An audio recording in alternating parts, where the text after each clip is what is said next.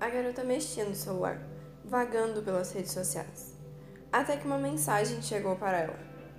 Vai ser muito legal o passeio com meus amigos mesmo, dizia a mensagem. A garota ficou triste. Não era isso que ela estava esperando que seu amigo dissesse. Ela queria que seu amigo a convidasse para algo, que a chamasse para algo. Era pedir demais que ele também chamasse ela para fazer algo, da mesma forma que ela fazia?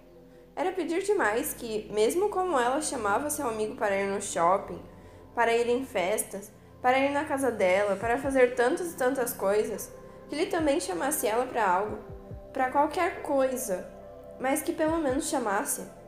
Mas talvez ela não percebesse que não era dessa forma que seu amigo demonstrava seu amor, que demonstrava que gostava dela, que gostava e apreciava a amizade dela. Ela não percebia que ele quase sempre aceitava os convites dela. Mesmo que estivesse ocupado naquele dia, ele dava um jeitinho de ir vê-la. Ela não percebia que ele quase sempre comentava linda nas fotos dela, que ele sempre mandava algo para ela quando lembrava dela seja um vídeo engraçado ou um post com o significado do nome dela no Instagram. Ela não percebia que ele sempre ouvia quando ela desabafava sobre seus problemas. Não percebia que ele sempre perguntava genuinamente se ela estava bem, porque queria realmente saber se ela estava bem.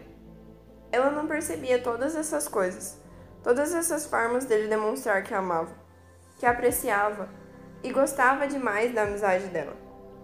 Ela demonstrava o amor dela de uma forma, chamando ele para fazer coisas junto com ela. Mas ela não podia esperar que ele fosse demonstrar os sentimentos dele da mesma forma que ela.